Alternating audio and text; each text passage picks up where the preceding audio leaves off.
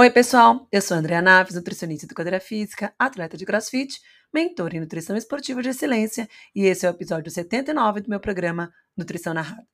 O Nutrição Narrada é um programa de atualização rápida e de fácil acesso em nutrição esportiva para você que quer estar por dentro das novidades da área, mas não tem tempo para estudar de outra maneira. Assim, meu intuito com este programa é que, por meio de podcasts semanais, você possa atualizar os mais diversos assuntos que permeiam a nutrição, o exercício, a performance esportiva, o emagrecimento e a hipertrofia muscular. O Nutrição Narrada é uma forma simples e rápida que encontrei de estar em conexão com você, que precisa atualizar a nutrição esportiva, mas não tem tempo para fazer no curso ou para estudar sozinho.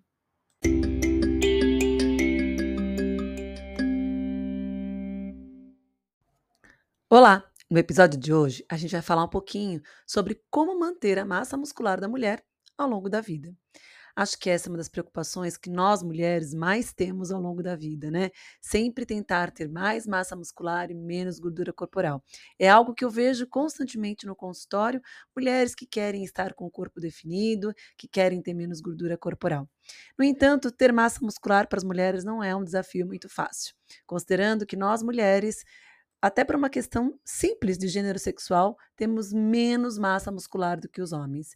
E os estudos demonstram isto de forma muito clara. Uma pesquisa publicada no ano de 2000, com 468 homens e mulheres com idade entre 18 e 88 anos, mostrou que os homens têm sim muito mais massa muscular do que as mulheres, concentrando mais massa muscular nos membros superiores em relação às mulheres e também nos mesmos nos membros inferiores. Então, tanto em membros superiores quanto, quanto em membros inferiores, homens têm mais massa muscular do que nós mulheres.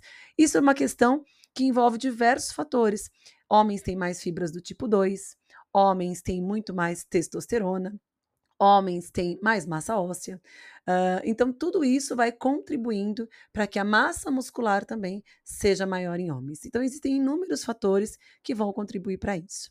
No entanto, nós mulheres podemos sim tentar preservar a massa muscular que nós temos ao longo da vida, mantendo para que, a gente, que nós consigamos chegar à uh, idade mais avançada é, com mobilidade, com saúde. É, vocês sabem, eu sempre falo por aqui, que o músculo nos protege contra inúmeras doenças associadas ao processo de envelhecimento. Perca tudo nessa vida, mas não perca seus músculos, não é isso? Então, é possível que ao longo da vida a gente consiga preservar e manter a massa muscular que a gente tem, mas também é possível, sim, dar estímulos para o ganho de massa muscular. Então, essa questão da recomposição corporal, que pode ir acontecendo ao longo da vida, é algo que depende diretamente do status de treinamento e da nutrição ao qual nós submetemos ao longo da vida. Ganhar massa muscular não é uma coisa simples. É, eu vejo, às vezes, muitas mulheres com medo de iniciar, por exemplo, um programa de treino de musculação, achando que vão ficar musculosas, né? E isso não é simples. Ganhar músculo é algo extremamente complexo, difícil para nós mulheres. Uh, e o treinamento de força deve sim ser introduzido dentro da nossa rotina diária, desde quando a gente é jovem até quando a gente vai ficando mais velho, para que a gente consiga preservar, como eu falei, a massa muscular que a gente já tem, mas também ainda ter estímulos de ganho de massa muscular. É claro claro que para uma mulher de 45 anos como eu, 46, opa, errei. para uma mulher de 46 anos como eu, é muito mais difícil ganhar massa muscular do que para uma menina de 25, 30 anos. Os estímulos que o exercício, as respostas de adaptação que o exercício físico vai trazer para uma mulher mais jovem é infinitamente maior, até por uma questão de controle hormonal e até mesmo é por células mais jovens que essa mulher tem do que para uma mulher mais velha como eu. Mas ainda é possível, ainda que difícil, ganhar massa muscular quando a gente é mais velho, ainda é possível é, realizar isso dentro de um contexto de equilíbrio de saúde, como eu vou colocar aqui para vocês. Então, ah, é muito difícil ganhar músculo depois de 50 anos. Sim, é muito difícil, mas não é impossível, né? E claro que se você vai, vai ganhando, né, vai preservando a sua massa muscular e ganhando essa massa muscular desde jovem, é muito mais fácil depois você é, ter essa massa muscular mais evidente enquanto mais velho, manter isso enquanto mais velho e até ter ainda que um estímulo pequeno de síntese proteica para hipertrofia, isso ainda pode acontecer. Tá? Então, gente, não tem segredo. A primeira questão importante em relação ao ganho de massa muscular sem sombra de dúvida, não só o ganho, né, mas a preservação da massa muscular, sem sombra de dúvida, é o treino correto, a duração, a frequência e a consistência na prática de treinamento. E o Colégio Americano de Medicina do Esporte, que é aquela instituição que chancela a nossa certificação internacional em nutrição esportiva aqui no Brasil, ela coloca inúmeras diretrizes associadas ao exercício físico. E sem sombra de dúvidas, o exercício resistido, que nós entendemos aqui no Brasil como exercício de força, né? Mas o exercício de força é uma forma da gente fazer o treino resistido. Porque o treino resistido pode ser feito treino de força, treino de hipertrofia, treino de potência, treino de resistência muscular. Existem inúmeras nomenclaturas para esse treino resistido e, claro, objetivos também relacionados a ele. De qualquer maneira, o treinamento resistido já está muito bem documentado na literatura que ele é extremamente importante para a saúde. Desde garantia da saúde muscular, tanto de força quanto de endurance, como a garantia da saúde óssea, prevenindo quadros de osteopenia e osteoporose, uh, permite, né, o treinamento resistido permite que sejam liberadas pelo, pelo músculo em contração, inúmeras substâncias que sinalizam o cérebro para neurogênese do hipocampo, para performance cognitiva, para melhora da memória. Além disso, o treinamento resistido é importante para regulação hormonal, desde os níveis de glicose, de insulina, os nossos níveis de andrógenos. Então, sim, o exercício resistido traz inúmeros benefícios para a saúde, não só metabólica, mas a prevenção de inúmeras doenças. E existe uma recomendação, um plano de exercício, vamos dizer assim, do treino resistido para a saúde. É, e considerando nós mulheres, né, vou colocar aqui para vocês um geralzão, tá, gente? Entendam que isso não é uma, uma orientação de treinamento, até que para isso vocês precisam procurar um profissional de educação física que possa é, organizar o treinamento para vocês. Mas, de uma forma geral, o que o Colégio Americano de Medicina do Esporte coloca é que sim, nós devemos fazer treino é, resistido com pesos livres, pode ser feito em máquinas, pode ser feito com bands, né, aqueles elásticos. Então, desde que a gente esteja sempre colocando alguma carga ali para que gere algum tipo de contra-resistência para esse músculo. Treinar de 8 a 10 exercícios multiarticulares, de preferência, que utilize sempre grupamentos musculares maiores, é, especialmente no início de um programa de treinamento para que se evite as lesões articulares, né? Treinar de duas a três séries de 8 a 12 repetições. Isso também é muito geral, né? Depende muito do objetivo de cada um de nós. Mas, via de regra, treinar de duas a três séries de 8 a 12 repetições vai conseguir preservar a sua massa muscular. Uma coisa importante é que sempre esse exercício tem que ser feito com intensidade, né? Então eles colocam assim que a última repetição deve ser realizada de forma difícil para se completar, para que de fato a gente chegue à exaustão, chegue à fadiga e isso gere ali dano nesse músculo esquelético que propicie o estímulo de síntese proteica anabólica. Então é importante que esse treino também seja respeitado em termos de intensidade, eh, de intervalos entre as séries, para que gere uma resposta de adaptação adequada. A recomendação é também de treinar duas a três vezes por semana esse treinamento resistido. Às vezes eu vejo é, mulheres que falam, ah, eu treino musculação uma vez por semana. É, a resposta de adaptação é muito mais é, é, claro que é muito melhor isso do que nada, né? Mas a resposta de adaptação ela vai com certeza demorar muito. Então, o ideal, né, na minha cabeça aqui, seriam pelo menos três vezes por semana. Três vezes por semana é, é uma quantidade, é um, um volume de treino suficiente para que essa mulher consiga preservar a massa muscular e até mesmo realizar tipos de treinamento que possam estimular a síntese para o ganho de massa muscular. E outra coisa importante é que o aumento do peso ele deve ser progressivo ao longo do tempo, né? Sempre numa percepção de esforço de 8 a 10, ali considerando que 10 é o máximo, né?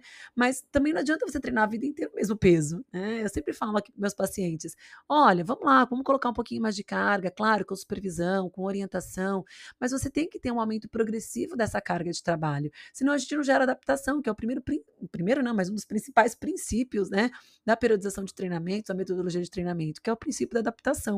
A gente coloca uma carga, se adapta, ganha performance, coloca mais carga, se adapta, ganha performance. E dessa maneira você vai gerando benefícios para uh, ah, respostas né, de adaptação biológicas e benefícios para a sua saúde. Então é muito importante que essa carga, sim, seja aumentada progressivamente. Bom, além do treinamento, que é o primeiro item para se manter a massa muscular, não se consegue manter e nem ganhar músculo se não treinar, né? Não adianta você tomar toda a creatina do mundo, tomar todo o whey protein do mundo, comer toda a proteína do mundo, que se você não treinar, você não vai ter ganho de massa muscular. Então é muito importante que a gente tenha na cabeça, em mente, que o treinamento resistido, o treinamento de força para nós aqui, ele é muito importante para que ao longo da vida a gente consiga ter esses benefícios em relação à massa muscular. Então, quando você é uma pessoa, ver uma pessoa de 50 anos com uma boa massa muscular, ela não ganhou músculo da noite para o dia, né, gente? Ela vem ganhando músculo ao longo do tempo, ela vem se submetendo, né, a práticas é, de exercício e práticas nutricionais que permitiram que ela chegasse aos 50 anos com aquela massa muscular. Então, eu costumo dizer que todo mundo vê as pingas que a gente toma, né, mas ninguém vê os tombos que a gente leva. Brincadeiras à parte, sim, é preciso treinar para ganhar músculo. E, de novo, mulheres, não fiquem com medo de treinar musculação ou fazer um treinamento de força, achando que vão ficar musculosas da noite para o dia, porque isso não vai acontecer, né? É muito difícil para nós mulheres ganharmos músculo. É, eu tenho casos aqui no consultório de mulheres que são submetidas a treinamento resistido em um ano e meio para ganhar 600 gramas de massa muscular, para vocês terem uma ideia. Então, não é uma coisa simples, né? Se você tem um. É, é, é importante isso, porque é, isso depende também de um bom método de avaliação de composição corporal no consultório, né? Se a gente tem um bom método, um método fidedigno, que é sempre o mesmo método que a gente está utilizando com aquela paciente, sempre nas mesmas condições, isso vai dando também para a gente mais condições de trazer realidade para a vida dessa paciente, né? Às vezes eu vejo as pessoas falando, ah, ganhei 5 quilos de massa muscular. Poxa vida, 5 quilos de massa muscular tem que treinar a vida inteira. Nem eu que treino há mais de, sei lá, treino desde adolescente, ganhei isso ao longo da vida. então é muito importante que a gente tenha é, também né, consciência em relação a esse ganho de massa muscular, né? É, mais importante do que ganhar também no processo de envelhecimento, claro que ganhar é importante, mas mais do que isso é não perder aquilo que já se tem. Porque a sarcopenia associada ao processo de envelhecimento é algo que está relacionado a diversos tipos de doença. E uma das principais causas dessa sarcopenia dessa perda de massa muscular ao longo da vida, eh, além, claro, da falta de exercício, é também a baixa digestão calórica. As pessoas, infelizmente, têm uma aversão à comida hoje em dia, se faz uma apologia gigantesca sobre o jejum, sobre a baixa ingestão energética, sobre a restrição energética, sobre treino sem carboidrato, é, e a gente sabe que isso traz é, diversas dificuldades em relação a prática, inclusive em relação à prática do exercício físico, mas também à saúde dessa mulher. A baixa disponibilidade energética é algo que se tem uma preocupação mundial tão grande que o Comitê Olímpico Internacional já uh, divulgou um novo documento de como a gente deveria fazer a avaliação dessa disponibilidade de energia associada ao exercício, que na verdade não é só uma ingestão energética deficiente para a prática do exercício, mas uma baixa disponibilidade energética para a vida dessa mulher, que compromete a sua função reprodutora, claro, estou falando aqui de mulheres, mas também para homens, né? Que compromete comprometem a sua função reprodutora, que compromete a sua função endotelial, a função imunológica, diminui a síntese proteica, prejudica a performance, potencializa a fadiga, uh, reduz a função cardiovascular, predispõe a dislipidemia, desordens hematológicas, então, especialmente anemia é, por deficiência de ferro. Então, vejo que a baixa disponibilidade energética está associada a inúmeros desequilíbrios de saúde, que vão levar a inúmeras doenças. Então, o primeiro item que a gente tem que se preocupar enquanto faz exercício físico é a ingestão de calorias. É, a principal causa das alterações de saúde de performance são causadas pela baixa gestão calórica, especialmente porque nós mulheres temos uma preocupação excessiva com a imagem corporal. A gente está o tempo inteiro querendo se olhar no espelho e se, se ver a Angelina Jolie e se ver muito magra, né? É, com, e sem levar em consideração a composição corporal. Eu sempre falo que todos nós temos a nossa forma, nós temos a nossa forminha ali que Deus colocou a gente. Então não adianta eu ter a forma, por exemplo, de um triângulo e querer parecer um quadrado né? Mais ou menos isso. Não adianta eu querer ter, ter a fórmula de um retângulo e querer parecer um triângulo. Então, todos nós temos uma forma que Deus nos colocou ali e temos que potencializar ao máximo, extrair o máximo da nossa vitalidade física dentro daquilo da nossa forma, né? Daquilo que o nosso corpo permite. Então, essa preocupação excessiva com a imagem corporal também não começa de hoje, né? Nós mulheres somos criadas num ambiente onde somos julgadas pela composição corporal. Então, é muito importante trabalhar a autoestima e as inspirações dessa mulher, reforçar a imagem corporal positiva. Então, esse é um trabalho também do nutricionista, né? Ajudando a aceitar as modificações físicas relacionadas à adolescência, depois à vida adulta durante a gravidez, depois à menopausa, equilibrando o equilíbrio entre dieta e treino.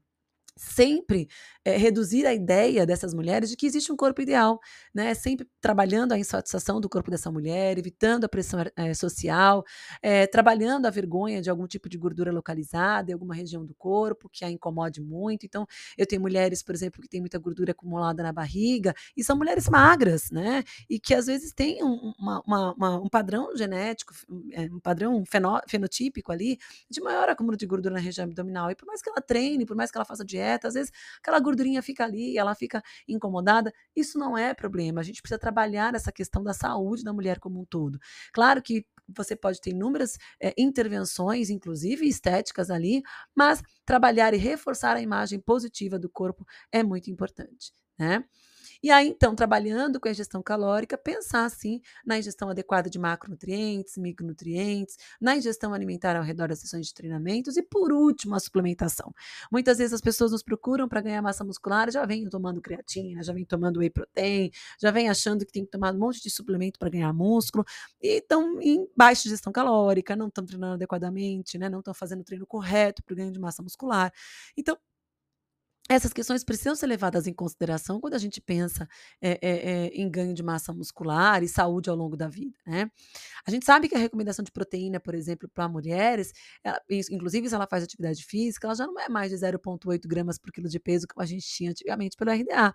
A gente já tem recomendações para prática mínima de exercício em 1 grama de, de proteína por quilo de peso, se essa mulher faz uma prática moderada de 1,3 e se essa mulher faz uma atividade física intensa de 1,6 gramas por quilo de peso. E é importante importante a gente sempre considerar que não importa a fonte proteica da dieta. O importante é que ela tenha esse consumo total da dieta, então em torno de 1,6, a gente pode chegar até 2 gramas por quilo de peso, a depender do tipo de treinamento dessa mulher. Mas o mais importante, além da ingestão diária, é o time dessas proteínas ao longo do dia. Então, ter pelo menos ali de 4 a 5 refeições proteicas ao longo do dia, espaçadas entre 2 a 4 horas. E lembrando que todas as refeições devem ter de 8 a 12 gramas de aminoácidos essenciais, sendo 1,5 a 3 de leucina e de 4 a 6 gramas de BCA. É, então, se você é nutricionista, se preocupa com isso com o seu paciente, ou se você é um paciente, procure um profissional nutricionista para ajustar e fazer adequadamente esse cálculo de proteínas e aminoácidos essenciais da sua dieta, porque isso também associado ao exercício resistido vai ser muito importante para a manutenção da massa muscular, prevenção da sarcopenia associada ao envelhecimento e até mesmo estímulo de síntese proteica, dependendo do tipo de treino que você faz. Claro que não é só proteína, né? A ingestão de carboidrato e polifenóis é extremamente importante. E existe uma recomendação especial para mulheres, especialmente para essas mulheres que estão envelhecendo, né, a partir dos 30, 40 anos, uma recomendação que a gente tenha por refeição é uma relação de 2 para 1. 2 de carboidrato para 1 de proteína. Então, sempre ter ali, se você tem 20 gramas de proteína na refeição, o ideal é que você tenha 40 gramas de carboidrato naquela refeição. Especialmente se essa mulher está engajada em atividade física, em treinamento de intensidade moderada a intensa. Então é bem importante que a gente preste atenção à ingestão de carboidratos da dieta também. Além, claro, dos polifenóis, né, os compostos bioativos dos alimentos, cada vez mais tem demonstrado desculpa, efeitos benéficos para a saúde, potencializando a, também a síntese proteica, diminuindo a degradação proteica, ativando a biogênese mitocondrial, a formação de novas células é, é, musculares, né, estimulando a miogênese, a reparação muscular.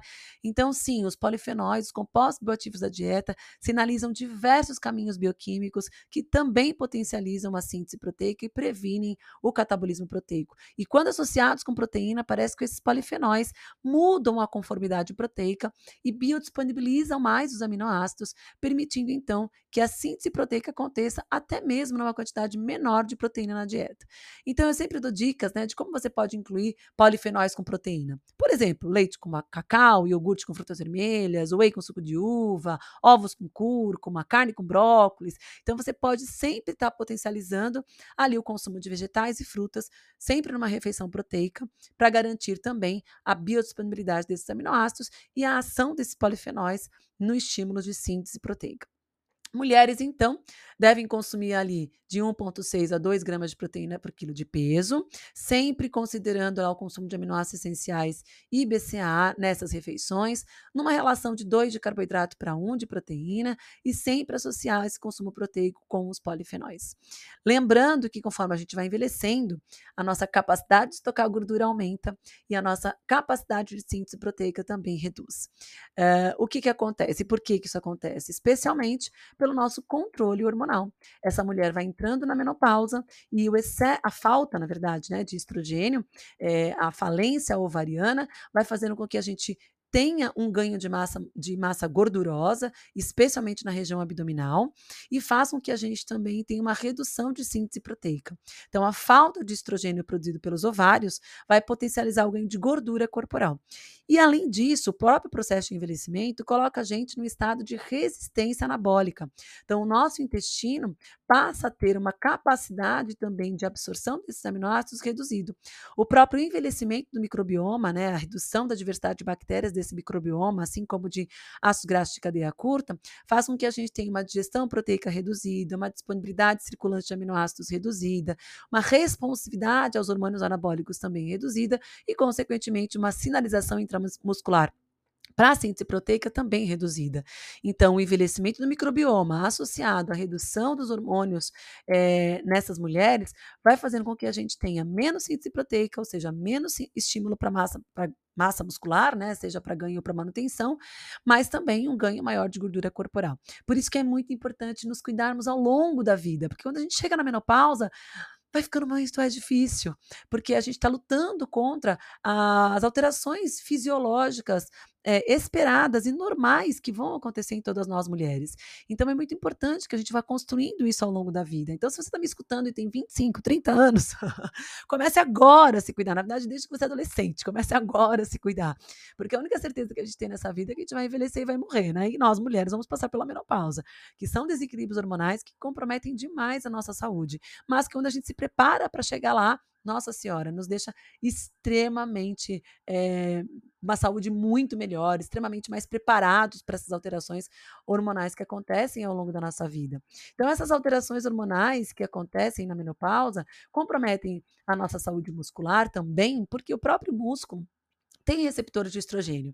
Então, quando a gente está numa fase que a nossa produção de estrogênio é adequada, o próprio músculo esquelético ah, reconhece, os receptores desse músculo esquelético reconhecem esse estrogênio e potencializam, por exemplo, a respiração mitocondrial, potencializam a oxidação de gordura. Então, nós mulheres também temos mais facilidade de oxidar gordura no músculo esquelético, porque temos mais fibras do tipo 1 e porque temos o estrogênio, que quando se liga aos seus receptores no músculo esquelético, potencializam a oxidação dessas gorduras. Lembrando que oxidar gordura no músculo não tem absolutamente nada a ver com emagrecimento. Né?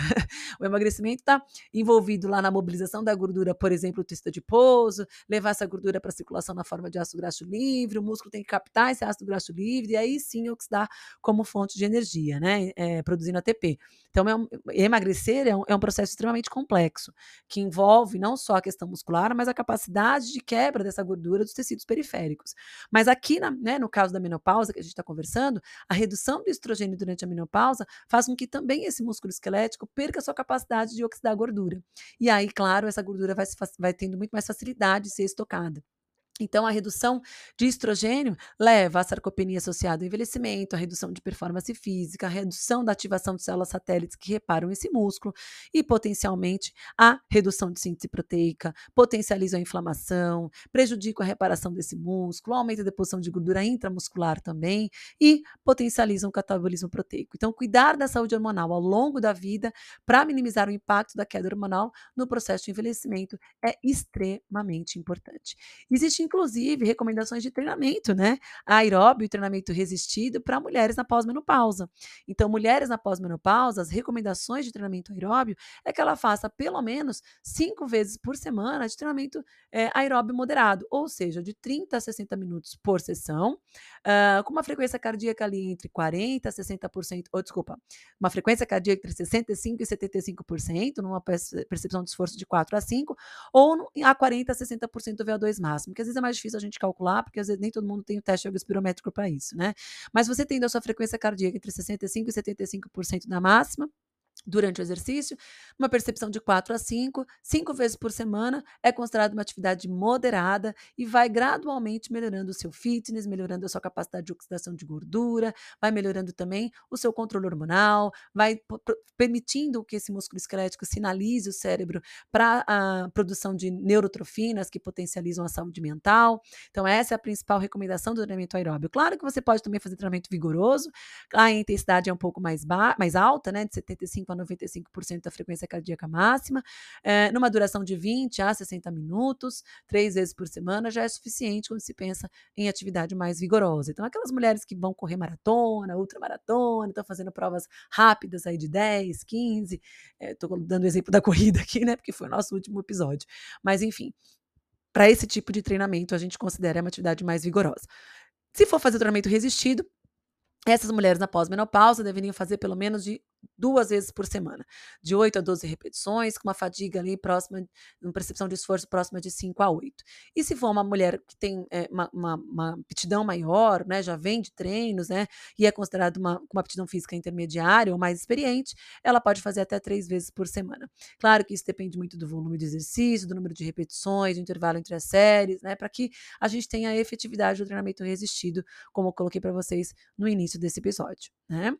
Bom, então nós falamos de treino, falamos de ingestão alimentar, ingestão de proteína, carboidrato, polifenol, falamos aí do controle hormonal, o quanto isso é importante ao longo da vida e as mulheres que treinam é, sentem muito menos o impacto da queda hormonal associada ao processo de envelhecimento, especialmente a queda de estrogênio, né? Um outro item importante é o sono. A falta de sono que vai nos acometendo no processo de envelhecimento. E sim, quando vamos, quando vamos nos aproximando da menopausa, nós também vamos tendo ali vários sintomas que fragmentam o nosso sono e vão prejudicando é, é, a nossa capacidade de recuperação também pelo sono. E claro, se você não dorme direito, se você tem uma disrupção do seu ciclo hormonal, você tem inúmeras desordens de humor, você pode ter depressão, queda da saúde mental, além também da, da do menor de síntese proteica. Sim, dormir é muito importante para que a gente tenha melhora de performance física, para que a gente se recupere e para que a gente consiga potencializar as respostas adaptativas do treinamento, especialmente o treinamento resistido, já que durante o sono a gente tem uma janela anabólica importante ali de síntese proteica. Então, não dormir adequadamente, isso não é só para nós mulheres, não, que estamos querendo manter nossa massa muscular ou até ganhar ao longo da vida, não. Para todos nós que treinamos, é, o sono é muito importante para a síntese proteica, muito importante para a recuperação. Então, a disrupção do sono, que está associada aqui no caso, né, da, no caso da mulher, especialmente a menopausa, essa disrupção hormonal e essa disrupção do ciclo circadiano pode prejudicar também a saúde muscular dessa mulher. Então é muito importante que a gente faça a higiene do sono, né? Procure sempre um lugar silencioso e possível, o mais escuro possível, é, com uma temperatura agradável para que a gente consiga dormir adequadamente. Não fazer exercício extenuante durante a noite, muito próximo da hora de se deitar. Evitar o consumo de bebida alcoólica, o consumo de estimulantes, o fumo. É, evitar ficar na frente da tela do computador, do celular, é, da televisão, muito próximo da hora de dormir, né? Não fazer alimentos junk, não consumir alimentos junk foods próximo do horário de se deitar, enfim, existem inúmeros pontos importantes aí da higiene do sono para que a gente consiga garantir é, um, uma, um, ciclo, um, ciclo, um ciclo circadiano e, consequentemente, hormonal adequado e garanta a nossa saúde muscular. Né? Claro que existem vários alimentos que podem nos ajudar na questão do sono. Hoje se fala muito em melatonina, magnésio, inositol, triptofano, é, consumo de cereja, aveia, banana, abacate, kiwi. Então, sim, existem vários alimentos e compostos nutricionais ativos que vão nos ajudar a modular os hormônios que são responsáveis pelo sono. Mas nada é mais potente do que a higiene do sono. É, fazer a higiene do sono, claro, associada a uma boa prática nutricional, vai com certeza nos trazer muito mais benefícios em relação à regulação desse sono. E por último, e não menos importante, e, e é uma coisa que eu queria muito colocar aqui para vocês, é, para a gente terminar esse episódio, é o uso abusivo de álcool.